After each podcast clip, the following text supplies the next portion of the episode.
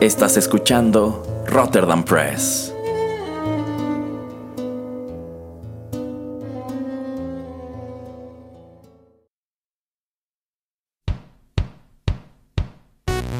Esto es Rotterdam Chips, pedacitos de nuestra biblioteca que compartimos contigo.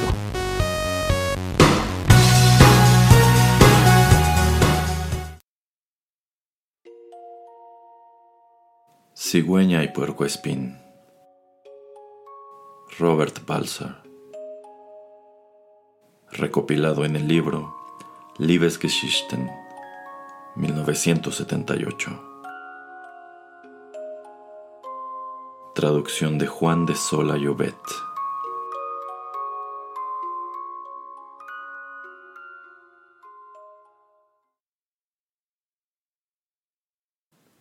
Dime, ¿no te inspiro ternura?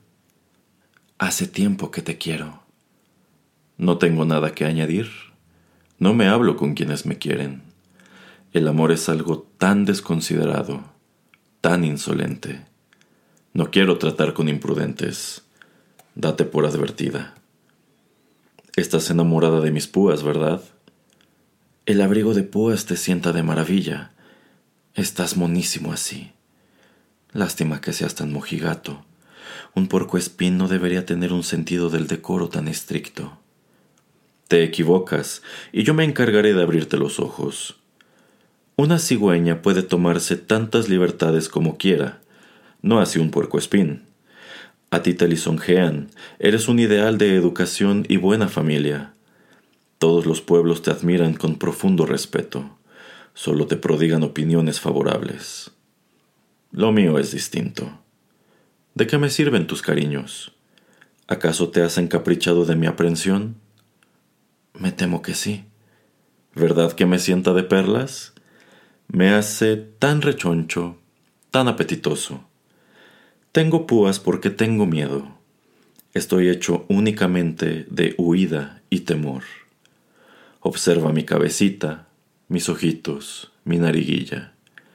Yo no vuelo como tú, con majestuosidad. No parece que pueda alzar el vuelo. Mis pies son el misterio en persona. Pero en cambio, soy mono, y parezco algo ignorante y necesitado. Y no, ni tengo alas ni me pavoneo. No me construyo nidos confortables a los que un aire puro susurra en lo alto de un campanario. Yo vivo en los bosques y tan solo me atrevo a salir de puntillas cuando es de noche. Mi querido y tímido, me compadeces, pero yo no conozco compasión alguna. La compasión es algo generoso y no va conmigo, pues soy tacaño. Por cierto que mis púas son una verdadera ironía me toman el pelo. Vaya, te toma el pelo lo que debería darte protección. Ante tamaño desamparo, aún te quiero más. Pero estoy de muy buen humor. No puedes figurarte lo bien que se vive en una armadura tan ridícula. Mi bienestar es tremendamente original. Me invade casi la certeza de que tengo un aspecto inmejorable. Por cierto que también tú eres rarita. ¿Te refieres a mi nobleza? No puedo evitarlo. Camino algo rígida, con parsimonía, pero me consumo previamente por esa solemnidad. ¿Comprendes? Me he prohibido comprender cualquier cosa. La comprensión no va conmigo. ¿Crees que iba a tomarme la molestia de hacer observaciones sobre ti? La profundidad de pensamiento os la dejo a ti y a tus semejantes. Me da lástima que no puedas dejar de pensar en mí, aunque encuentro divertido que me des lástima. O sea que no me das tanta lástima. Tengo forma de bulto, ¿ves? Y doy la impresión de ser inerte. Eso es una gran ventaja. Te admiro. ¿Te estás riendo? Oh, me río de las inquietudes de alguien tan ingenioso. Ser cultivado y pretender arrebatar una sonrisa a un puerco espín. Es solo que me puede la alegría interior. Por fuera no reiría jamás. Soy muy amigo de las buenas formas. Y además, hace ya demasiado rato que hablo contigo. Yo te gusto. Sin embargo, tú, plumada, has hecho que me entre miedo. pero yo solo me acobardo ante ti porque me apetece. Acobardarme me divierte. ¿Me estás desdeñando? Me lo recomiendan las púas. De lo contrario, me infundirías respeto, aunque al fin y al cabo eres demasiado zancuda y fanfarrona, demasiado orgullosa, demasiado hermosa para mí. Que me muera de amor por ti, don nadie. El puercoespín se recoge en su abrigo, tan solo los ojos asoman un poquito. Ve cómo la buena de la cigüeña, enfundada en su esbeltez, tiembla cuando él lo desea. Pero no añade nada. Desde ese momento cree que el lenguaje no conduce a nada. Allí le aguarda, en cuclillas, en su singularidad e incomprensibilidad indescriptibles. La cigüeña está allí plantada, cautivada, le sorprende la torpeza del puercoespín. En el fondo, el puercoespín es un niño pequeño, y a fuerza de querer ser solitaria, la buena de la cigüeña se siente, ella misma, rara y solitaria. También ella cree estar adornada con púas.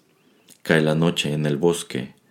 La cigüeña se tiene en una sola pata, hechizada, sumida en mal de amores. El puercoespín la ignora. Se diría que duerme, aunque no sea el caso. Espera a que solloce la cigüeña. Parece que a ésta le cuesta trabajo, pero es de suponer que lo logrará. Menuda comedia a estas horas. Aún podría contar muchas más cosas sobre la relación de la cigüeña con el puercoespín, pero seré discreto. Frente a ese pedazo de miseria, la situación de la cigüeña parece miserable. ¿Por qué entonces dejarse afectar sin venir a cuento? Le caían las lágrimas por el otrora pico de oro. ¿Acaso no se lo he dicho, que acabaríamos así? Si el puercoespín se alegra de ello, eso es secreto, y los secretos son inexplicables por naturaleza. Lo inexplicable es interesante, lo interesante gusta. Oh cigüeña, qué bajo has caído. Y en cambio, para el querido y, de hecho, nada insignificante puercoespín, menudo honor. ¿Han visto alguna vez llorar a una cigüeña? ¿No?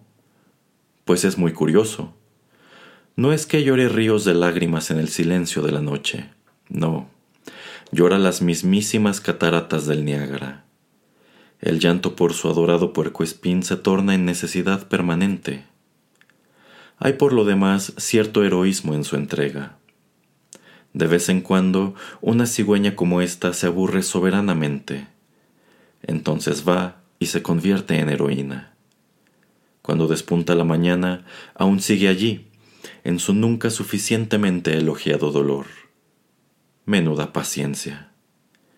Y pensar que mientras tanto ha descuidado traer crías al mundo. Caramba, qué pérdida. Con qué placer no hubiera la cigüeña besado con su pico las púas del puercoespín. Menudo habría sido el beso. Nos estremecemos ante la sola idea.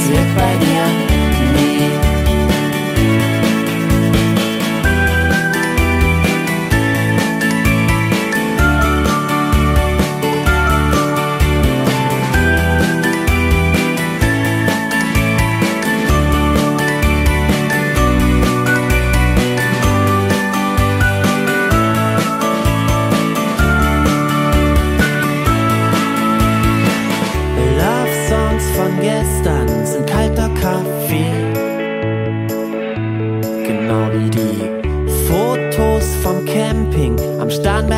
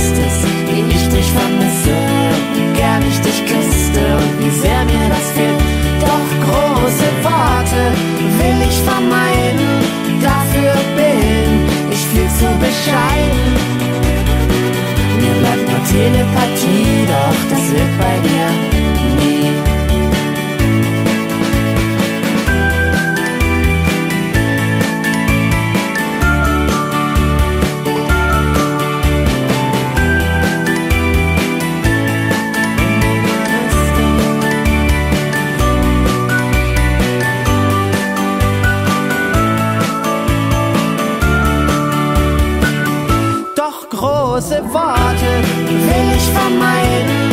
Dafür bin ich viel zu bescheiden. Mir bleibt nur Telepathie, doch das wird bei dir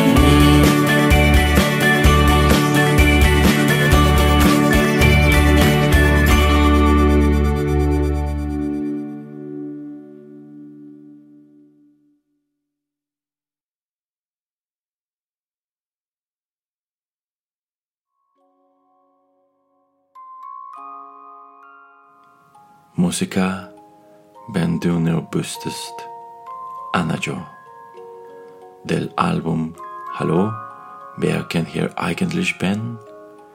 2007. Esta fue una producción de Rotterdam Press.